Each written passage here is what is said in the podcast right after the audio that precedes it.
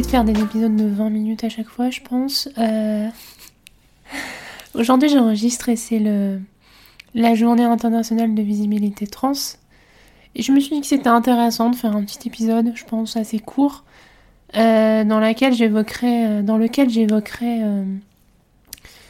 la, ma vision de, la visibilité dans la vie de tous les jours.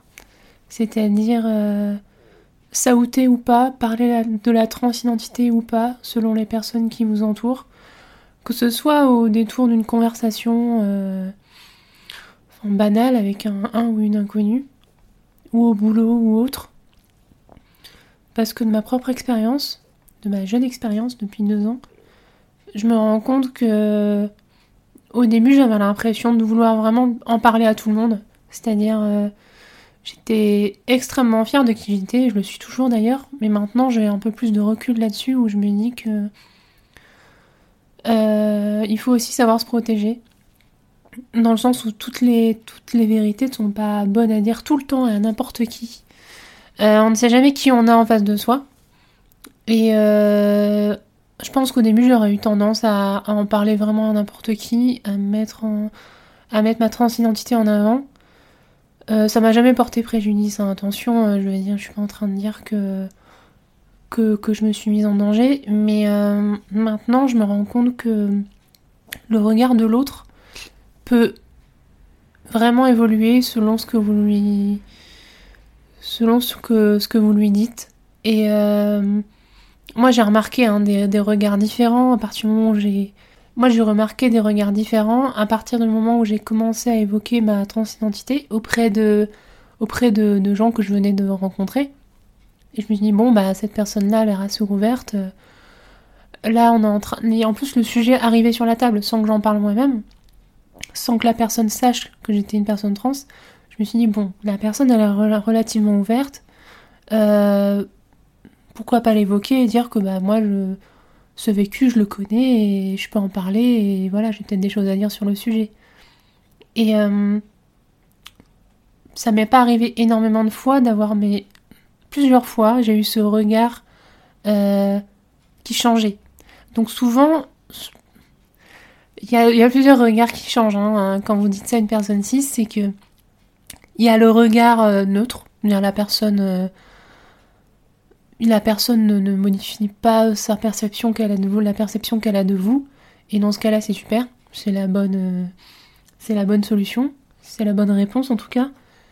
Il peut y avoir aussi la perception où la personne regardait avec un peu plus de bienveillance. Euh, on, imagine très bien ce qui peut se passer par, par la tête à ce moment-là, c'est-à-dire euh, oh là là, elle est courageuse, machin.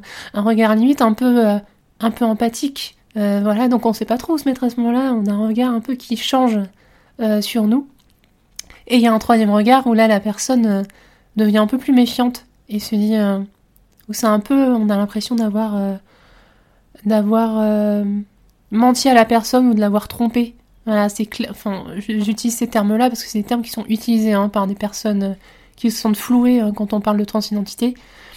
Mais en fait, on justement, on, on en parle, on se permet d'évoquer notre vécu et, euh, des choses importantes, euh, c'est qu'on a un peu confiance en la personne en face de nous, donc on se dit, bon, c'est peut-être le moment de, de, parler de tout ça.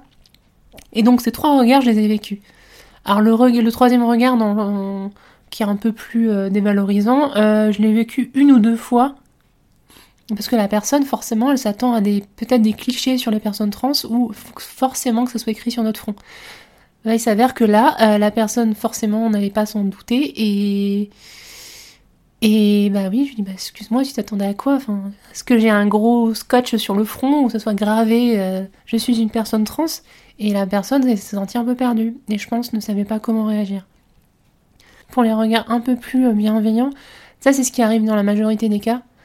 Euh, maintenant, ça, m'amuse plus qu'autre chose. Hein. Au début, j'étais un peu, euh, un peu dubitative. Euh, je savais pas trop comment réagir. Mais maintenant, euh, quand, c'est quelque chose que j'évoque voilà, assez rapidement au détour d'une conversation, ou quand je sens que je suis à l'aise et que les personnes vont être à l'aise, je le fais. Mais je me rends compte qu'il y un, certain regard change. Et j'aimerais bien que ça, ce regard ne change pas en fait. Je, reste la même personne qu'avant, avant que vous sachiez que j'étais une personne trans. Et ça serait cool que ça reste en fait. C'est juste un détail. Là, si j'évoque ma transidentité, c'est pour dire que euh, bah, je peux parler de certaines choses parce que je les ai vécues. Voilà, c'est pas pour me mettre en avant, c'est pas pour euh, être plus intéressante qu'une autre personne ou qu'une autre femme.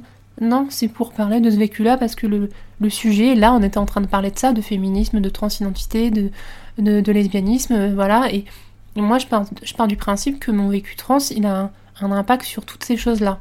Sur euh, ma vision du féminisme et des féminismes, sur ma vision du lesbianisme et de la transidentité.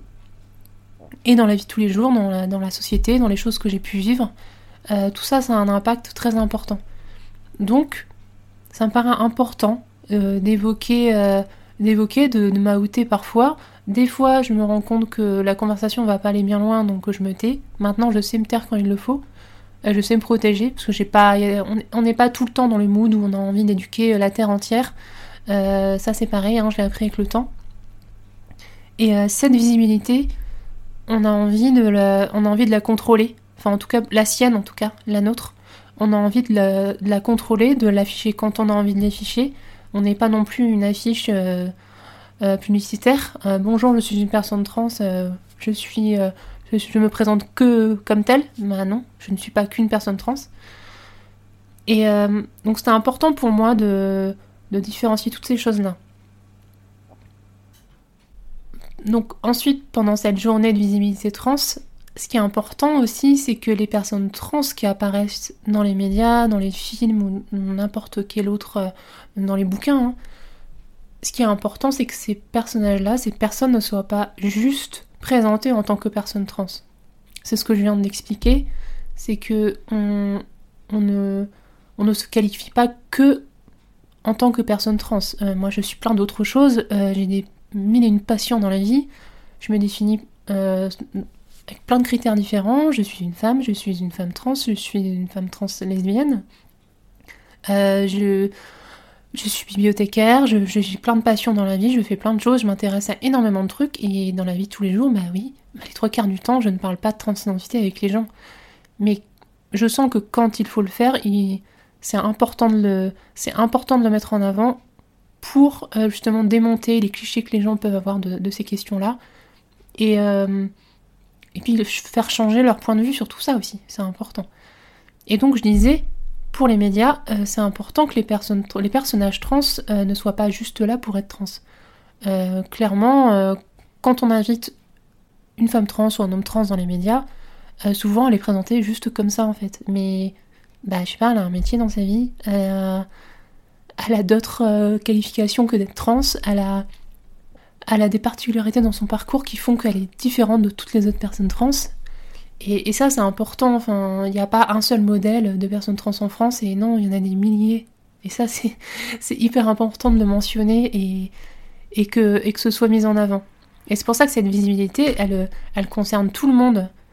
Elle concerne les personnes qui sont encore en questionnement, qui, qui se posent mille et une questions, les, les personnes qui, sont, qui savent qu'elles sont trans, mais euh, qui n'ont pas encore franchi le pas, qui ont, qui sont peut-être pas dans une situation euh, matérielle ni familiale euh, adéquate pour se lancer, et aussi les personnes qui soit sont non binaires ou soit qui ne, qui ne commencent pas de traitement hormonal ou qui ne souhaitent pas changer de prénom. Enfin, toutes ces personnes-là sont, sont extrêmement légitimes, enfin tout autant que, que les autres. Donc cette visibilité, elle passe vraiment par la multiplicité des, des, caractères euh, et des vécus et des transitions.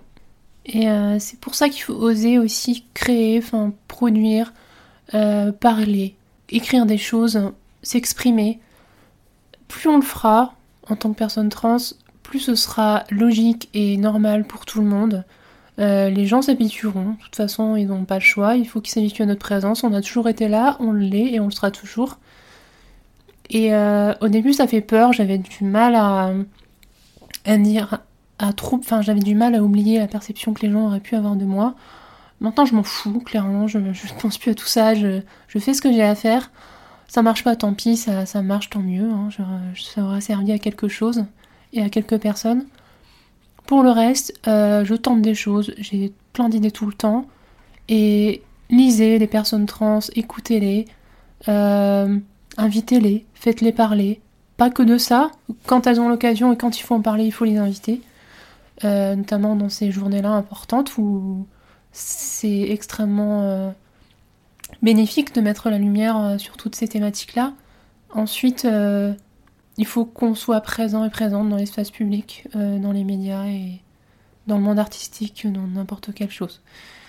Et euh, c'est pour ça que les conversations euh, en tête à tête ou en petit groupe, dès qu'il y a une personne trans qui prend, prend le temps, alors c'est pas quelque chose qu'on peut faire ça, qu'on peut faire à chaque fois, tout le temps, mais dès qu'on prend le temps d'expliquer en petit comité à des gens qui vous êtes, comment vous en êtes arrivé là, par quoi vous êtes passé, euh, tout de suite l'empathie elle se crée. Les, gens, les gens comprennent que vous n'êtes pas un cliché sur pattes, euh, que.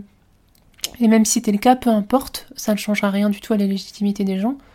Et que, en fait, derrière euh, les notions qu'ils voient tous les jours sur internet, derrière les mots qu'ils ne comprennent pas, il y a des gens, il y a des vécus et il y a des sensibilités. Et il y a de la violence aussi, surtout. Et dès qu'on prend le temps d'expliquer, quelques minutes ou plus si on peut, bah, les gens euh, tout de suite changent de regard et changent de, discours. C'est-à-dire que le, l'explication et euh, le fait d'être en face de quelqu'un, quelqu'un de réel, on n'est pas juste sur Twitter ou sur Instagram, on est des gens réels, ça je vous rassure, et ben les gens changent tout de suite. C'est, assez radical et c'est ce que j'ai pu vérifier euh, assez souvent. Donc, c'est ce que je conseille aux personnes cis autour de moi, hein, c'est-à-dire que dès qu'ils sont en contact de personnes euh, dont le discours peut être très violent, il faut aussi qu'ils puissent eux aussi intervenir. Euh, c'est pas qu'aux personnes trans de défendre les personnes trans, ça serait bien que les personnes cis euh, défendent cette, visibilité et, surtout le respect qui, nous est dû. c'est l'affaire de tout le monde, pas que, pas que des personnes trans. Je pense avoir fait le tour, je voulais juste, euh, c'était une petite réflexion comme ça pour la journée, histoire de marquer un peu le coup. Donc euh, voilà, c'était un court épisode, j'ai quand même fait... Euh, je vous ai déjà parlé pendant 10 minutes, mais bon, c'est pas grave. Je suis arrivée un peu comme une sauvage. je pense que je vais revenir avec un épisode un peu plus construit la prochaine fois, mais je pense que je vais en rester là aujourd'hui. En tout cas, si vous ne le saviez pas, c'était Anaïs dans le forêt du moment. Salut, à bientôt